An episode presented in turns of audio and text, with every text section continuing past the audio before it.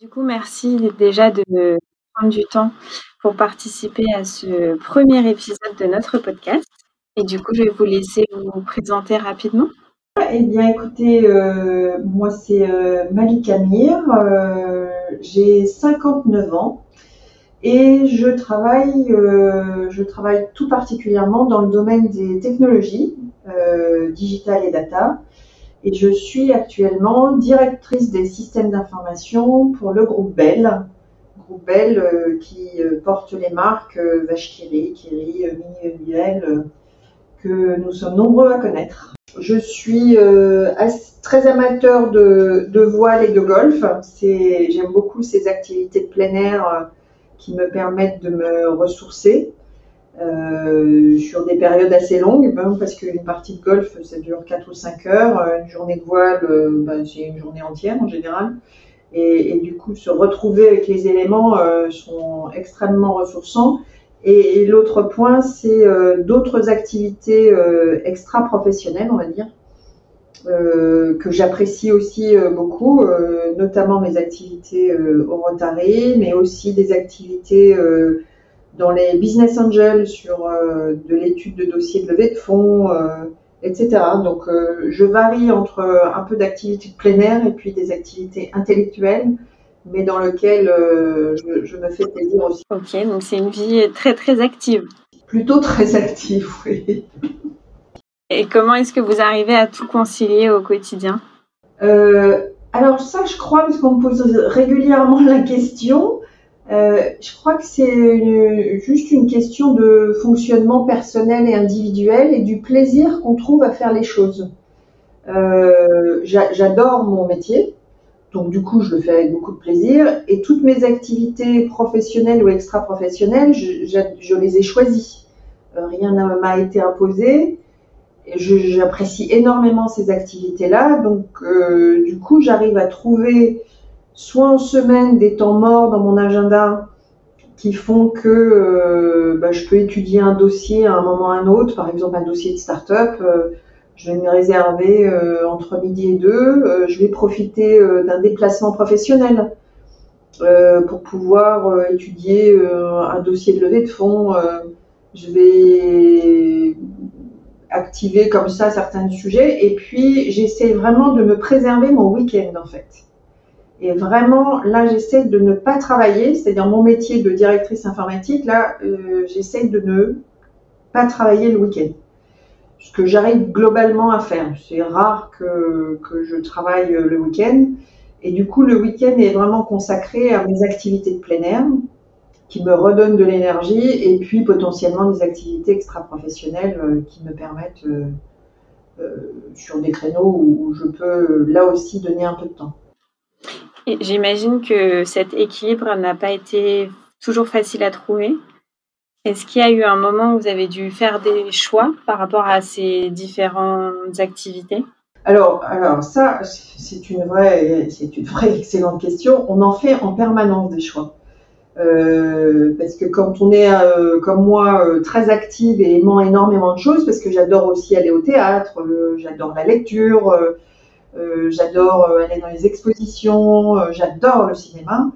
Euh, il y a des moments où tout ne peut pas rentrer. C'est que pour peu qu'il y ait une semaine professionnelle vraiment très chargée, parce que c'est un, moment particulièrement chargé, donc je vais décaler un certain nombre d'activités.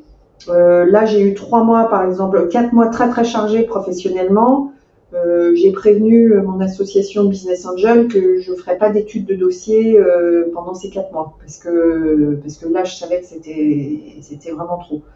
Euh, en revanche, euh, moi qui adore aller au cinéma, je n'y suis allée que deux fois dans le mois, au lieu d'y aller euh, quatre ou cinq fois. enfin bref. Donc il y a des moments, ben, il faut savoir renoncer pour s'assurer que qu'on est toujours performant et, quand on est performant, on est aussi c'est un élément positif. Hein, c'est bon, moi je trouve que c'est bon aussi pour le moral de, ce sentiment d'avoir la, tâche bien accomplie. Donc il faut toujours euh, régulièrement euh, renoncer à certains événements pour pouvoir laisser la place à d'autres. Ok, donc plus que des moments dans la vie, en fait, vous voyez ça comme des, des micro-choix, des micro-décisions au quotidien. Oui, parce que même quand j'étais maman et que ma fille était euh, petite, euh, bah, il, y a eu des moments de choix euh, de la même façon. Hein. Je jouais au golf quand elle était petite, alors je profitais de jouer aussi. Alors je, ne jouais pas tous les week-ends comme je fais aujourd'hui, je, jouais moins régulièrement, mais sur des moments où je savais que ben, elle était prise en charge, etc. Donc même sur des moments de vie où il faut un peu ralentir parce que la famille et notamment les enfants euh, prennent beaucoup de place et demandent beaucoup de disponibilité, on peut aussi euh, renoncer, mais euh, pas tout. J'allais quand même au cinéma, mais moins voir des films pour moi que des films de, jeunes enfants. J'allais quand même voir des musées, mais je faisais attention à ce que ma fille, même petite, puisse suivre et que je puisse lui expliquer, lui raconter. Euh, c'est aussi des moments de partage. D'accord, très bien. Et du coup, si on remonte un petit peu euh, dans le temps, et pour revenir plutôt à votre euh, enfance, est-ce que vous pourriez nous parler un peu du cadre dans lequel vous avez grandi?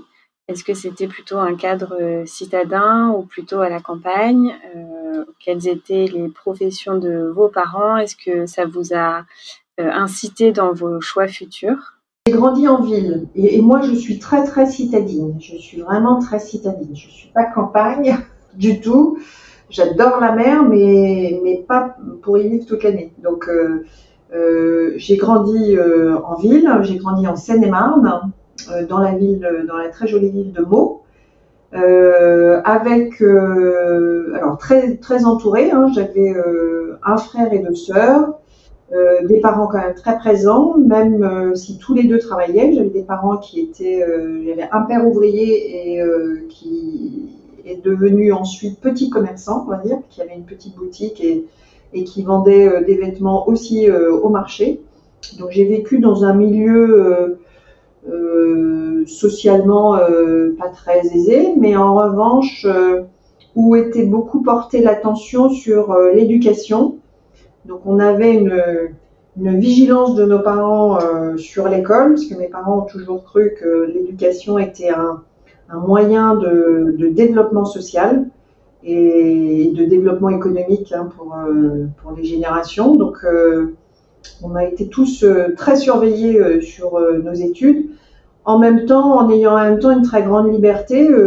alors moi j'adorais l'école, mais vraiment j'adorais l'école. Euh, du coup, j'ai pas eu euh, une surveillance où on surveillait mes devoirs, où il fallait que j'ai un 18 à la place du 16, etc. Euh, mes parents nous ont aussi élevés dans une très grande confiance en nos capacités à faire ce qu'on savait faire. Donc un, environnement plutôt serein. très honnêtement, aujourd'hui, plutôt serein, avec un vrai encadrement. On se sentait quand même en, sécurité et, où on pouvait. Euh, enfin, j'ai pas eu l'impression d'avoir manqué. J'ai commencé à faire de la voile, j'avais 12 ans. Pourtant, je viens d'un milieu euh, socialement où la voile, c'est quand même pas un, sport ou une activité euh, qui soit très répandue. mais j'avais une très bonne copine qui faisait de la voile, elle m'a embarqué, j'ai découvert ça, je trouvais ça fantastique. Donc j'ai été autorisée à faire de la voile et puis après le hasard a fait que j'ai fait un peu de tennis. Euh, bref, euh, on a pu, euh, comme ça, j'ai pu bénéficier de beaucoup d'opportunités qui m'ont permis de m'ouvrir et de toujours rester curieuse et ouvert et ouvert à l'autre. Est-ce que vous pensez que cette liberté qu'on vous a accordée et cette confiance en vous qu'on vous a donnée dès le départ a joué un grand rôle par la suite? Alors ça, j'en suis euh, totalement convaincue. Euh, c'est justement cette euh, confiance que pouvaient, que m'ont donné mes parents et de confiance en moi, qui font, qui ont fait que, et, encore aujourd'hui, hein, parfois j'ai l'audace. Alors on me dit, on me dit que j'ai l'audace, mais moi je n'ai pas l'impression d'être audacieuse. Je le fais presque naturellement j'ai grandi dans un environnement où on me disait, ben, si tu ne le demandes pas déjà, il n'y a aucune chance que tu puisses obtenir ce que tu veux. Donc déjà, il faut demander. Et puis la deuxième chose, c'est si tu n'essayes pas, tu ne sauras pas si ça te convient ou si ça ne te convient pas. Euh, et du coup, tout ça vous entraîne quand même dans un environnement où déjà euh, vous avez vous-même la propre responsabilité de vos choix. Donc mes parents n'ont pas choisi euh, pour moi euh, ni ma voie, ni mes études, ni quoi que ce soit. et à un tel point que au début, après mon bac, j'ai fait des études de droit. Puis au bout de trois ans, j'ai une licence de droit, j'ai trouvé ça terriblement ennuyeux. Et du coup, j'ai entendu un jour à la radio une école qui s'ouvrait pour faire de l'informatique qui était quand même très très très nouveau puisqu'on était euh, à peine euh, dans les années 80 et, ça ça m'a passionné parce que j'ai toujours adoré euh, tout ce qui était innovation technique en fait. Et quand j'ai dit à mes parents je crois que le droit ça m'amuse pas vraiment j'aimerais plutôt faire de l'informatique parce que ça ça a l'air ça m'intrigue et mes parents m'ont dit ben va voir l'école et si ça te convient tu n'as qu'à y aller donc j'ai pas eu non plus de frein et de barrières qui me disent ah bah non, tu as commencé le droit, tu dois continuer. Il y avait euh, cette ouverture et puis j'ai fini, j'ai trouvé ma voie parce que c'était vraiment les sujets qui me, qui me passionnaient au maximum. Donc oui, ça m'a vraiment aidé. Ça, ça construit la personne que je suis aujourd'hui, qui est régulièrement qualifiée de audacieuse, euh, sur les choix, les décisions que je prends, euh, mais c'est de la confiance en soi, je pense. Et est-ce que le droit, c'était un rêve d'enfant un peu, ou c'est venu un peu par la suite, euh, au gré de, des différentes découvertes euh, de métiers qu'on fait en grandissant? Alors, très honnêtement, c'était un pur hasard. En fait, je suis arrivée au bac en n'ayant aucune idée, aucune idée de mon métier, de ce que je pouvais faire après, mais vraiment aucune comme ça arrive aujourd'hui à quelques jeunes, hein, ils sont paumés, on ne sait pas du tout quoi faire. Et, du coup, euh, j'ai croisé une de mes amies euh, qui était en terminale avec moi et je lui dis mais qu'est-ce que tu fais? Elle me dit bah demain euh, je vais à la fac d'Assas m'inscrire pour faire du droit. Et je lui dis ah bon tu veux faire quoi? Elle me dit ben je sais pas encore entre notaire avocat mais j'aimerais bien être dans un métier du droit. Ah je dis ah bon ça a l'air intéressant, bah, je peux venir avec toi voilà comment je me suis inscrite en droit. Donc c'était franchement, franchement un hasard. D'accord. Et du coup, la passion pour l'innovation technique, euh, elle est venue plus tard, c'est-à-dire au moment en fait euh, euh, des études, où ça s'exprimait déjà avant dans l'enfance. Alors évidemment, pas de façon professionnelle et pas forcément avec l'envie d'en faire quelque chose par la suite. Mais est-ce que c'est quelque chose que vous aviez déjà décelé? Alors oui, alors ça pour le coup, ça m'est arrivé toute petite.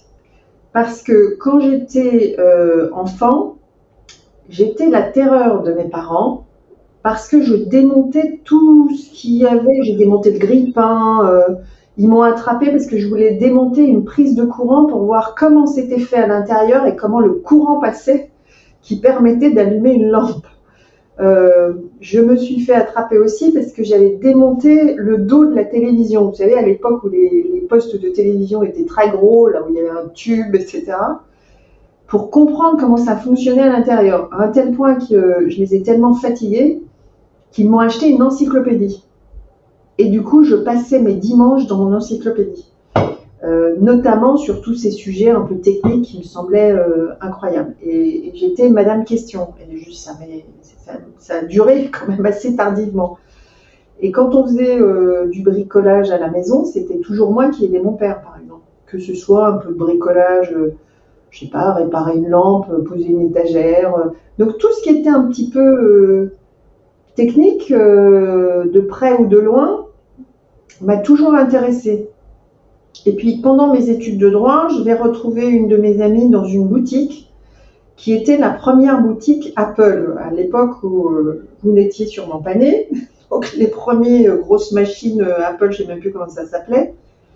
Et là, quand je suis rentrée dans cette boutique, ça a été une illumination. Comme si soudainement, je suis rentrée et je me revois dans cette boutique en me disant, c'est ça que je veux faire je veux travailler dans ces choses-là, ne comprenant pas vraiment ce que c'était qu'un ordinateur, etc. Et c'est peu de temps après que j'ai entendu cette pub à la radio de cette école qui s'appelle l'EPITA aujourd'hui, qui est une école très connue euh, d'ingénieurs en informatique.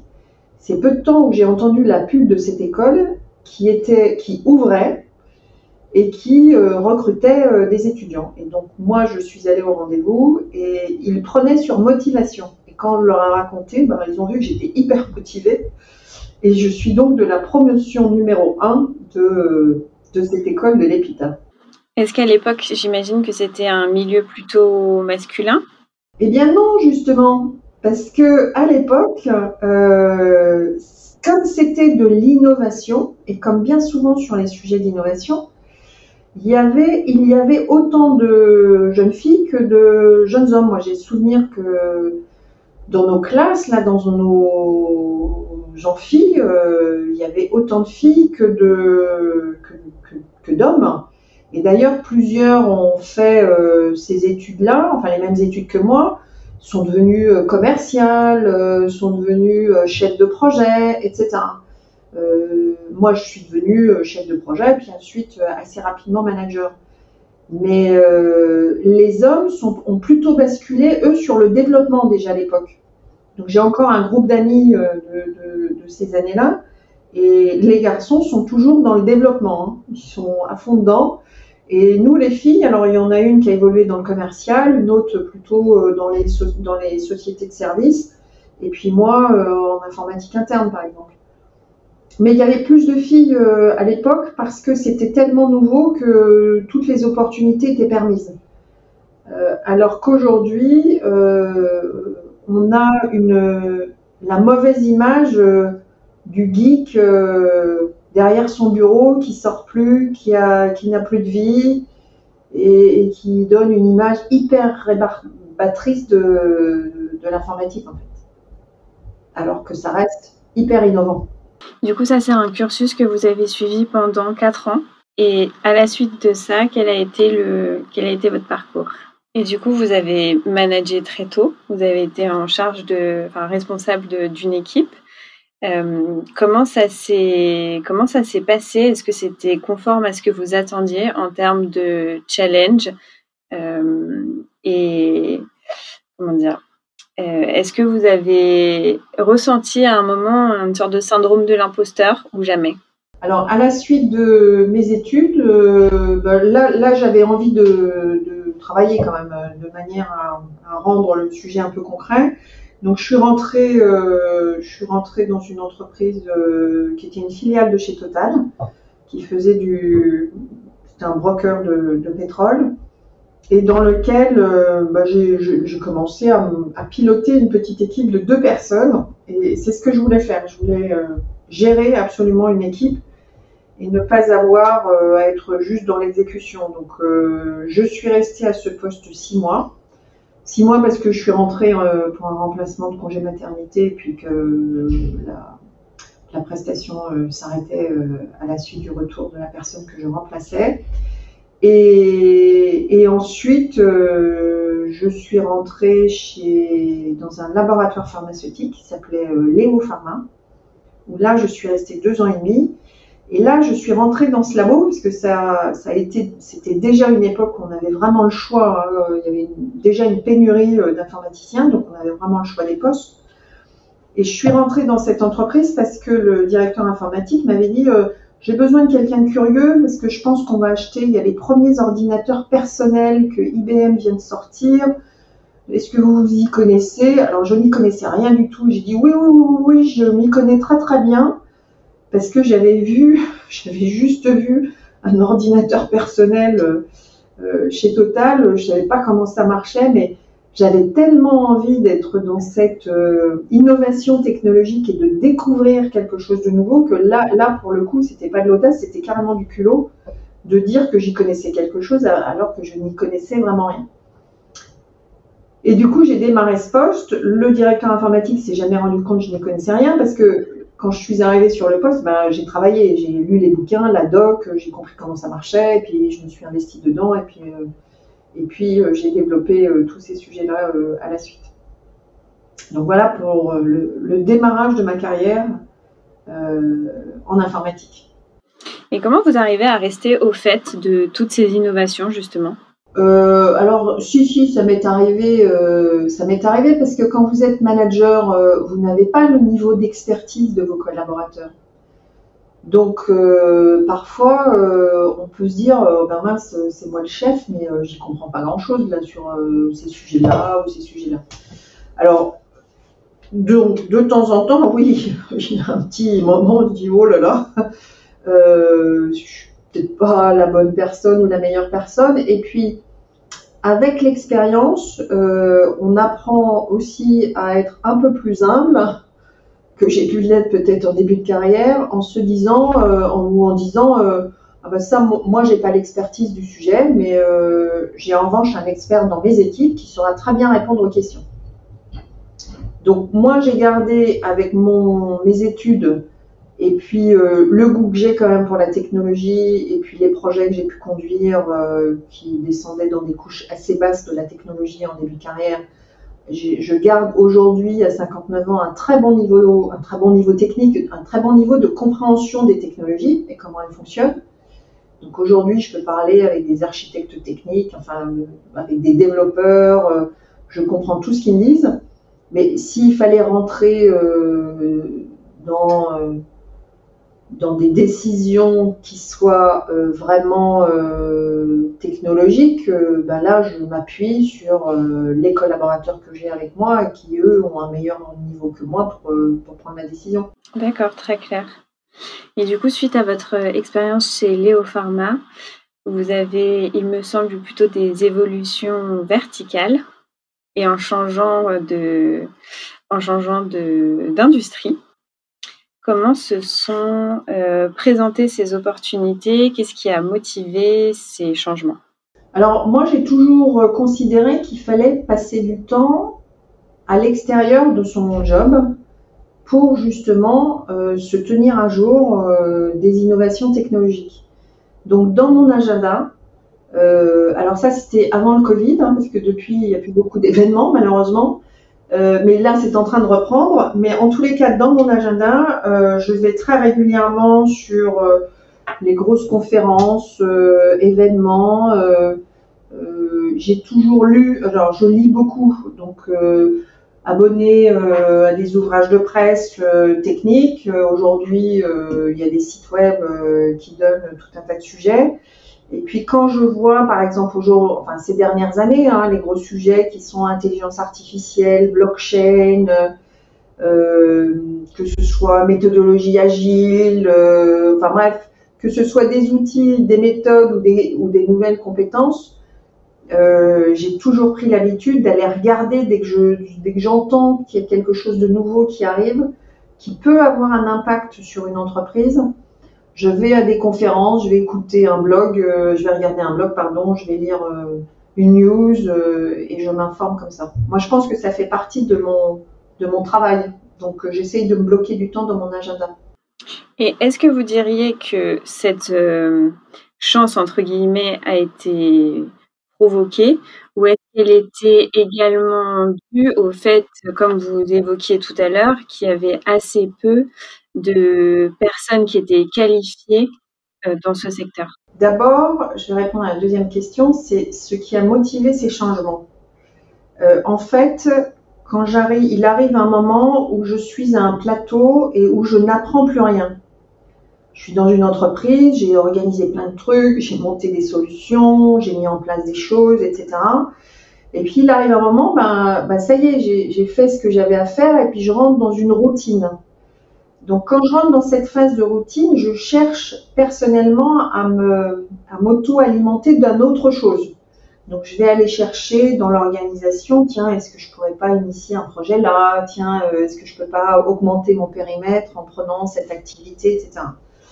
Et quand je vois que je n'y arrive plus, et c'est ce qui s'est passé sur chacune de mes expériences, puisque j'ai quand même régulièrement changé d'entreprise, quand je vois que je n'y arrive plus et que là je commence à m'ennuyer, parce que je suis très curieuse et que j'ai besoin d'être beaucoup alimentée intellectuellement. Donc quand je commence vraiment à m'ennuyer, que je trouve plus de pistes, c'est là où moi je décide de chercher un job ailleurs. Et comme je fais une recherche toujours quand je suis en poste, c'est plutôt confortable, j'ai pas le stress euh, de la paye euh, qui tombe à la fin du mois ou pas. Euh, donc ça me met dans une situation confortable, je me mets en mode recherche et je choisis. Donc j'ai toujours choisi les entreprises pour lesquelles j'ai travaillé. Je ne les ai jamais prises par défaut parce que je m'ennuyais, alors j'allais ailleurs.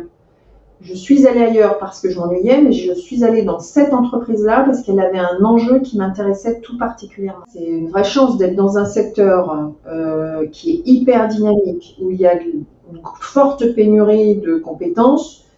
Vous êtes dedans et vous adorez ça, donc euh, c'est de la chance hein, quand les étoiles sont, sont bien alignées de cette façon-là. Donc ça, ça c'est la part de la chance, on pourrait dire ça.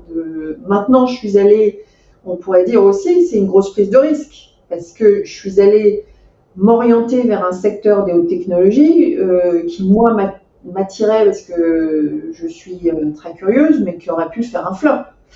Donc, euh, c'est gestion de risque et puis, et puis identification aussi des tendances qui font que les, les environnements, que le business se transforme.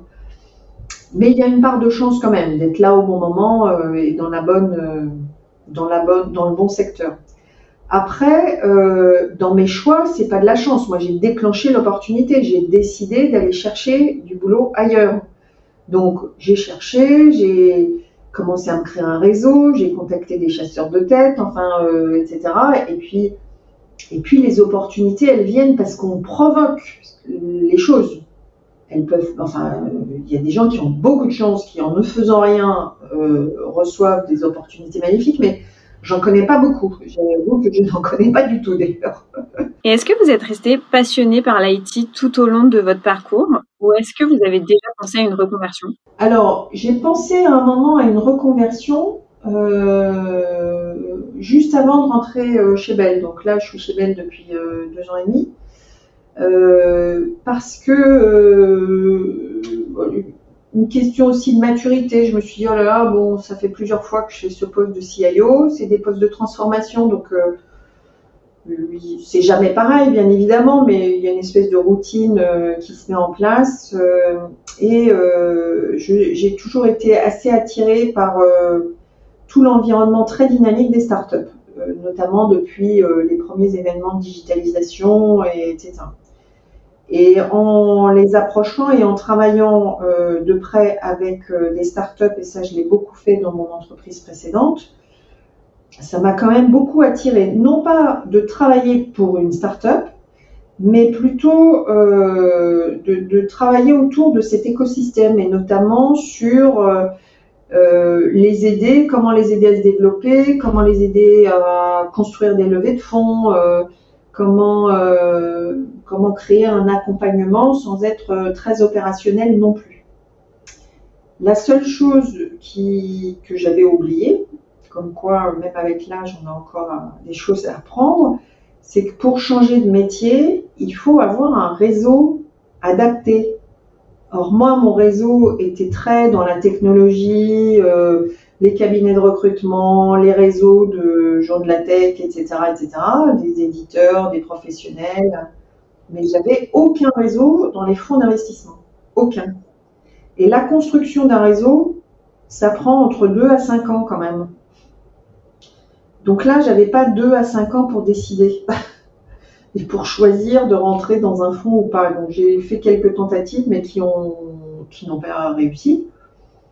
Et du coup, euh, et du coup, je me suis dit bon bah tant pis, j'ai trop à faire là pour pouvoir rentrer euh, dans un fonds, j'y arriverai pas à court terme, donc euh, je vais repartir dans un métier euh, de l'IT et de préférence en changeant, en changeant de secteur industriel, c'est-à-dire en choisissant un secteur industriel que je n'avais jamais fait, de manière à euh, garder quand même un peu de curiosité sur, sur le projet.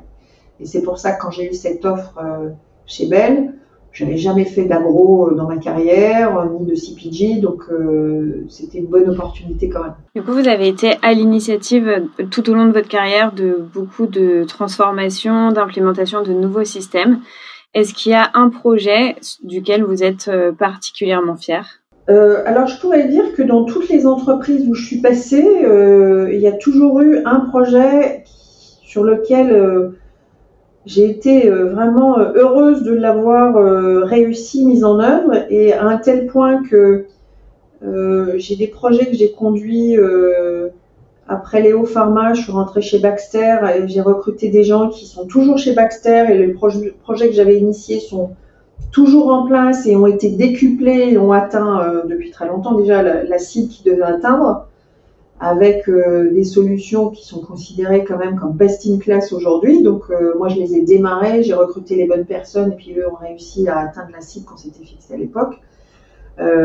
quand j'étais après Baxter, quand j'étais chez Microsoft, j'ai fait un super projet de consolidation de data center au niveau mondial. J'avais trouvé euh, l'expérience absolument fantastique, euh, consolidation des réseaux, euh, et c'est là où j'ai appris les vraies méthodes de gestion de projet quasiment militaires dans une entreprise américaine.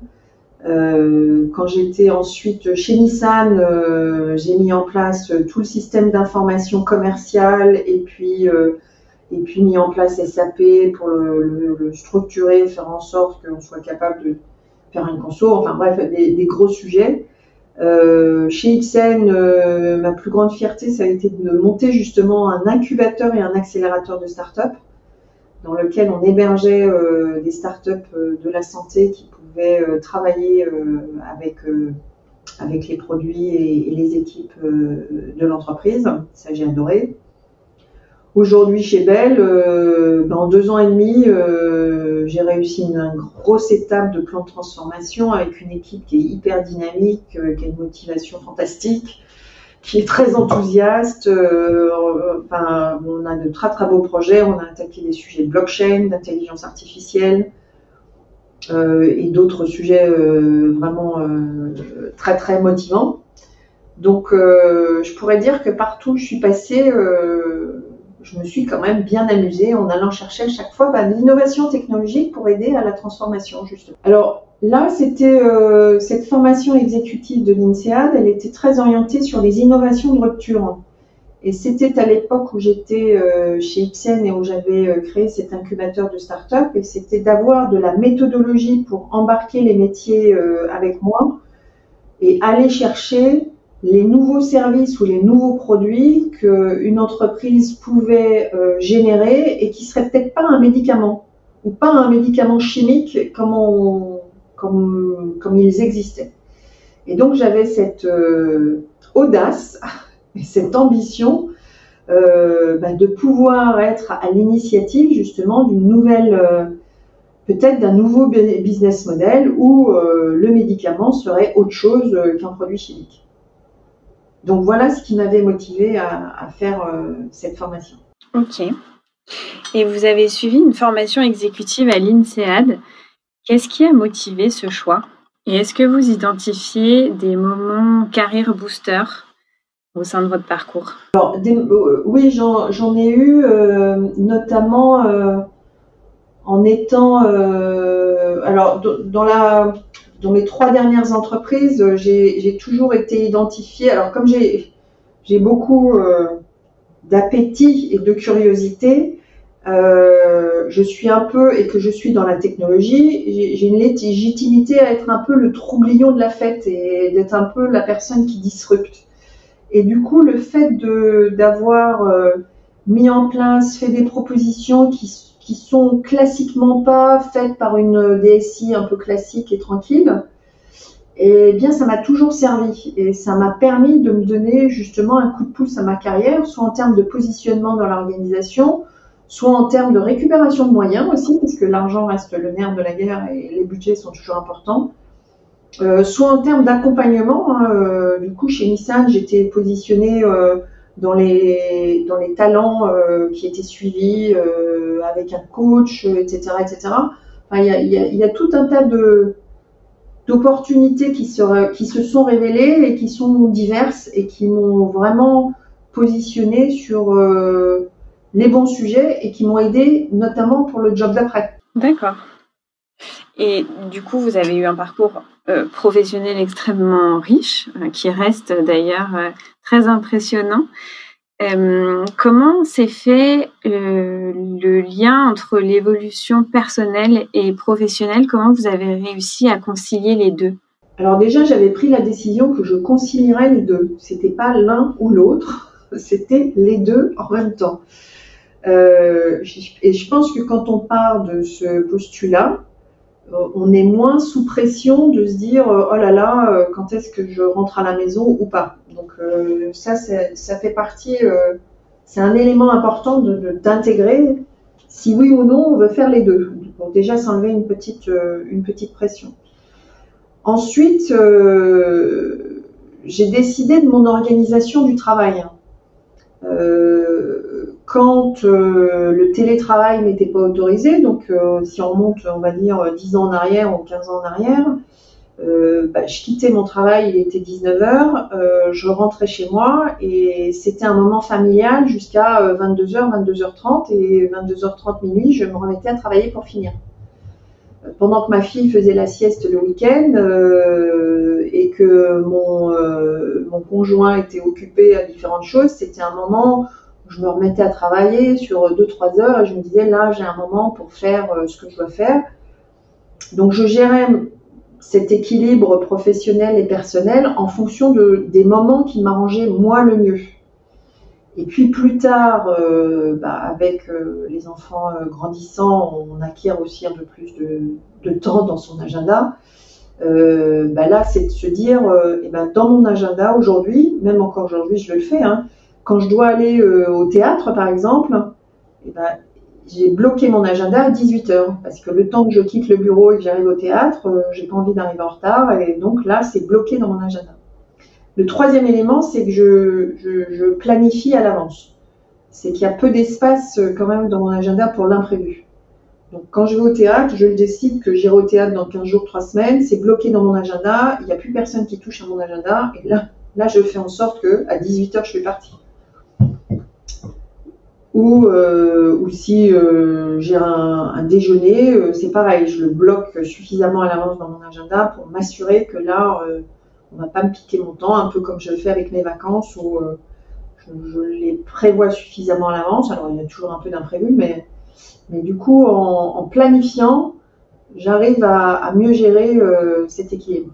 Et votre parcours le montre pas, enfin, c'est pas du tout euh, un, un, exemple, c'est plutôt un contre-exemple, mais ça n'empêche pas parfois d'avoir des ressentis contraires. Est-ce que vous avez déjà senti un plafond de verre lié à la condition de femme? Alors ça, c'est totalement vrai. Hein. Je l'ai senti plus d'une fois. Alors, plafond de verre en étant une femme, en plus femme dans la technologie, euh, ces dernières années, on est de moins en moins nombreuses, donc euh, là, je l'ai, bien senti. Je l'ai senti à différentes étapes euh, de ma carrière. Alors peut-être un peu moins maintenant, moins maintenant, je trouve, mais ça existe quand même toujours et de façon assez ferme. En début de carrière, j'ai eu le droit, quand j'étais chez Baxter, à une voiture de fonction. Mais j'ai eu le droit à cette voiture de fonction parce qu'au bout de trois ans, quand je voyais que tous mes, collègues du même niveau hiérarchique que moi, qui étaient des hommes, en avaient une et que moi, je n'en avais pas, j'ai fini par râler. Donc, je suis allée voir mon patron et puis j'ai vraiment rouspété, rouspété, rouspété. Elle m'a dit, ah bah non, cette année, j'ai pas le budget, mais l'année prochaine. J'ai dit, ok, l'année prochaine. Donc, l'année d'après, je peux vous assurer que j'étais dans son bureau au bon moment. Et là, euh, il pensait que je, je l'oublierais sûrement, mais je n'avais pas oublié. Et j'en ai fait une affaire de principe de cette voiture. Et le, le, plus, le plus drôle, c'est qu'à un moment, il a voulu me donner non pas une voiture en rapport avec mon statut comme avaient eu ces messieurs, mais une petite voiture. Parce que j'étais une femme. Et alors là, je me suis fâchée très très fort. Et je lui ai dit, euh, alors là, c'est là où j'ai des moments d'audace hein, euh, incontrôlés. Et je lui ai dit, c'est hors de question, je veux la même voiture que machin. Et j'ai eu la même voiture que machin. Donc euh, il y a eu ça. Euh, bon, chaque étape de ma carrière, j'en ai connu euh, des comme ça où chez Microsoft, je me suis rendu compte au bout d'un moment que je n'avais pas été augmentée au même niveau que mes collègues masculins, alors que j'avais une meilleure performance tous les ans que eux-mêmes. Et là, je me suis dit, mais il y a quelque chose qui ne va pas. Donc là, euh, Microsoft avait mis en place un programme de mentoring. Donc j'avais un mentor homme, je suis allée le voir, je lui ai dit ben voilà, moi je comprends pas, je travaille super bien, euh, je peux augmenter. Les autres ils m'ont dit qu'ils avaient eu le temps, euh, moi j'ai eu pas grand chose. il m'a répondu c'est pas de ta faute, mais je te recommande d'aller rejoindre un réseau de femmes parce que tu trouveras certainement les réponses de comment il faut faire. Lui, il les avait pas les réponses. Donc je suis allée dans un réseau de femmes où j'ai découvert que tout le monde avait les mêmes problèmes et je peux vous assurer que je l'ai demandé haut et clair mon augmentation et je l'ai eu. Et ça, ça m'a rappelé ce que mes parents me disaient, si tu ne demandes pas, tu ne l'auras pas. Et donc il faut être dans cette démarche permanente de réclamer pour être sûr d'être traité avec équité. Donc aujourd'hui, il y a des choses qui se font de façon beaucoup plus équitable, surtout sur les hauts postes de management. Hein. Euh, la voiture de fonction, euh, maintenant il y a des cadres, euh, des guidelines, donc en fonction de votre niveau, vous avez ça. Donc là, on est traité comme ses collègues, donc il n'y a plus d'enjeu. le salaire, alors le salaire, quand il y a des différences de salaire entre hommes-femmes, c'est que bien souvent, les femmes ne négocient pas leur salaire, ne cherchent pas à savoir à combien elles devraient être payées. Et du coup, elles acceptent un peu, même si ça leur plaît pas, euh, en disant bon, je verrai plus tard. Sauf que plus tard, comme elles réclament jamais, ben c'est pour ça qu'elles sont, euh, elles ont des salaires inférieurs aux hommes. C'est que les hommes, eux, réclament. Eux, ils réclament tout le temps.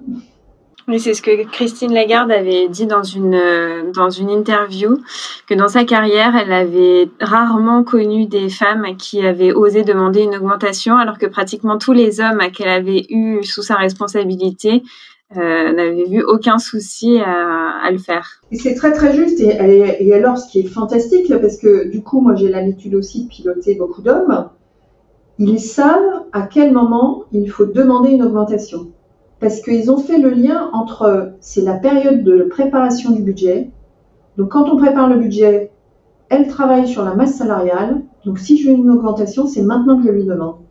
Or, quand c'est une femme, elle va éventuellement vous en parler au moment de la revue de performance. Donc, on est six mois après le budget. Donc là, vous, vous êtes coincé, quoi. C'est facile pour un patron de dire Ah ben mince, c'est trop tard, t'aurais dû me le dire avant. Et est-ce que c'est ça qui vous a hum, notamment inspiré pour fonder euh, l'association French Women? Absolument, c'est ça. Euh, ça et autre chose. Euh, j'en avais assez d'entendre les cabinets de recrutement que je connais bien, parce que j'ai un bon réseau, me dire ah ben oui mais euh, on voudrait bien des femmes mais il n'y en a pas. Je leur ai dit si il y en a, mais il faut se donner un peu de peine pour aller les chercher parce qu'elles ne sont pas aussi visibles que les hommes. Déjà on est moins nombreuses donc c'est sûr qu'on est moins visible, mais en plus les femmes n'osent pas travailler leur propre marketing de soi et du coup euh, on est encore moins visible. Et tellement agacée, j'allais retrouver quelques amis euh, qui font le même job que moi euh, pour un déjeuner et je leur ai dit, écoutez, moi j'en ai ras-le-bol d'entendre ça. ça. vous dit de m'accompagner euh, pour créer une association? Qu'en pensez-vous? Et il y en a, on était quatre, il y en a deux qui m'ont dit, ah bah oui, excellente idée, on fait ça. Et du coup, j'ai lancé, j'ai lancé l'association en 2018 avec deux objectifs, travailler la visibilité des femmes euh, auprès des cabinets de recrutement et auprès de tous les salons et conférences de technologie pour qu'on soit présente sur les tables rondes. Parce que c'est aussi maintenant, quand je suis invitée à, écouter une table ronde et je vois qu'il n'y a que des hommes, je réponds aux journalistes, je ne viendrai pas parce que vous n'avez que des hommes. Maintenant, je le dis carrément et donc être présente sur ces tables rondes. Et puis le deuxième point, c'est euh, faire du développement personnel pour que les femmes apprennent à se marketer, à se rendre visibles, à prendre la parole euh, et à, et, à, et à oser. Est-ce que vous pensez que c'est grâce à ce militantisme, si on peut dire, que la parité a été atteinte au sein du CODIR de Belle depuis votre arrivée? Alors euh, là, pour le coup, le, Antoine Fievé, hein, qui est le président de cette entreprise, de cette belle entreprise, est convaincu par ces sujets de mixité. Donc lui, c'est sa décision d'avoir justement cet équilibre euh, dans son COMEX et il a cherché à tout prix euh, à l'obtenir. Et ça se ressent dans ses managers ou euh, sur les niveaux d'en dessous. Donc moi, je suis N-1 de COMEX. Il y a aussi une vraie recherche de parité dans les équipes. Alors, c'est plus facile en finance, en vente, marketing qu'en industriel, parce que là aussi, sur l'industriel, il n'y a pas beaucoup de femmes euh, euh, qui sont euh, présentes sur ces métiers, il faut aller les chercher. Mais n'empêche qu'il y a une vraie volonté de l'organisation qui se manifeste dans. C'est une réalité, c'est pas des vœux pieux de oh, on en voudrait bien, mais on n'y arrive pas. Et moi, mon codir, il est 50% aussi. D'accord. Et quel challenge euh, vous identifiez aujourd'hui pour les jeunes générations qui arrivent sur le milieu du travail?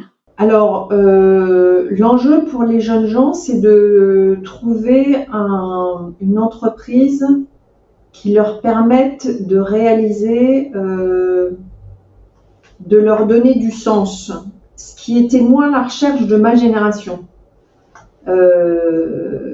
donc, quand je vous parle de moi, du plaisir que j'ai eu à travailler dans ces entreprises-là ou dans ce, métier-là, je dirais pour les jeunes d'aujourd'hui, c'est moins le plaisir comme moi j'ai pu le connaître que être dans une entreprise qui leur donne un vrai sens, où il y a un vrai message euh, derrière et des vraies valeurs. Ça, j'ai pu remarquer que c'était euh, un challenge parce qu'on est dans des modèles de transition vous avez beaucoup de grandes entreprises qui sont quand même gérées par euh, euh, des gens euh, comme moi ou plus âgés que moi qui sont un peu en fin de carrière et qui sont sur des modèles un peu anciens, un peu rétro, alors que l'aspiration des jeunes gens, elle va ailleurs. Elle est, elle est décalée. Donc comme il y a ce décalage culturel entre les dirigeants d'entreprise et la jeune génération qui arrive, ça frictionne un peu. Cela dit, euh, il faut surtout pas que les jeunes gens euh, lâchent euh, leurs objectifs personnels d'équilibre vie privée, vie professionnelle, de recherche de valeur, parce que c'est eux qui sont en train de faire bouger des entreprises qui sont un peu classiques et et c'est eux qui vont permettre en arrivant et en exigeant d'autres modalités de fonctionnement vu les tensions en plus qu'il y a sur le marché, euh, je pense qu'ils doivent profiter et faire preuve d'audace euh, de ces tensions sur le marché pour arriver euh, en imposant et en exigeant un mode qui soit plus en rapport avec leurs propres désirs.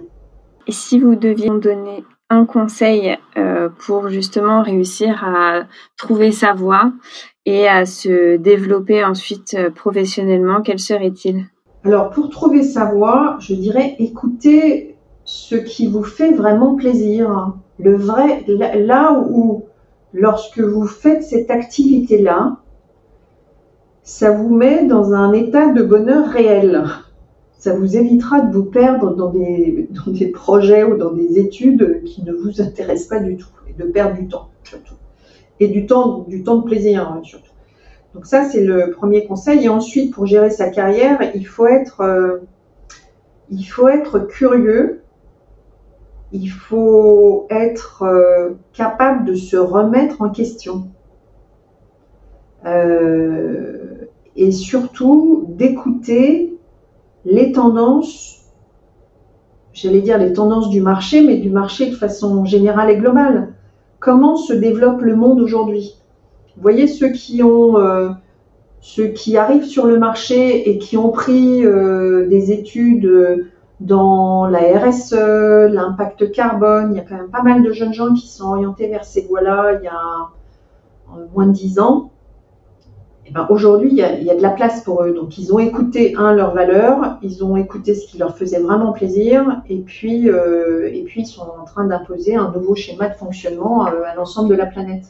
Et c'est avec eux qu'on va réussir, euh, enfin, j'y crois beaucoup, mais qu'on va réussir à, à faire en sorte euh, que l'impact climat euh, soit euh, le, moins négatif pour tous et pour notre planète. Ok, très bien. Et du coup, on arrive un peu à la fin de, de cet entretien. Est-ce qu'il y a un thème qu'on n'a pas abordé, que vous souhaiteriez partager, qui vous tient à cœur? Alors, une chose supplémentaire, l'entreprise, c'est pas toujours un endroit très facile.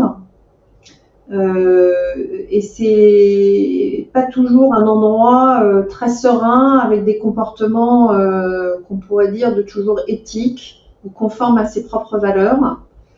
Et là, le message que je passerai à tout le monde, c'est de oser reporter qu'une conduite n'est pas acceptable, que ce soit du harcèlement moral ou sexuel, auprès des garçons et des filles, parce que ça arrive pour les deux genres, hein. euh, que ce soit euh, un manager euh, autocratique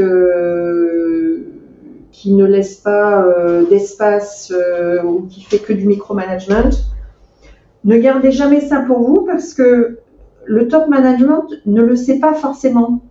Et si ça ne remonte pas, alors là, pour le coup, on peut avoir quelques dégâts, des talents qui quittent une entreprise alors qu'on voudrait les garder, sans vraiment comprendre pourquoi. Et ça, c'est un vrai sujet de gestion de carrière et de gestion de ses propres valeurs et de son éthique. Donc, euh, c'est en faisant ça que vous prenez soin de vous et puis que collectivement, on peut faire en sorte que les comportements qui ne sont pas adaptés en entreprise eh ben, soient réprimandés. Sinon, il ne se passera jamais rien. Merci beaucoup pour ces, sages paroles. Eh ben merci, j'étais ravie euh, de cet échange et euh, j'espère que vous pourrez y trouver, identifier euh, quelques, quelques pistes pour vos projets professionnels et, et personnels, quelques inspirations. Effectivement, c'était très riche.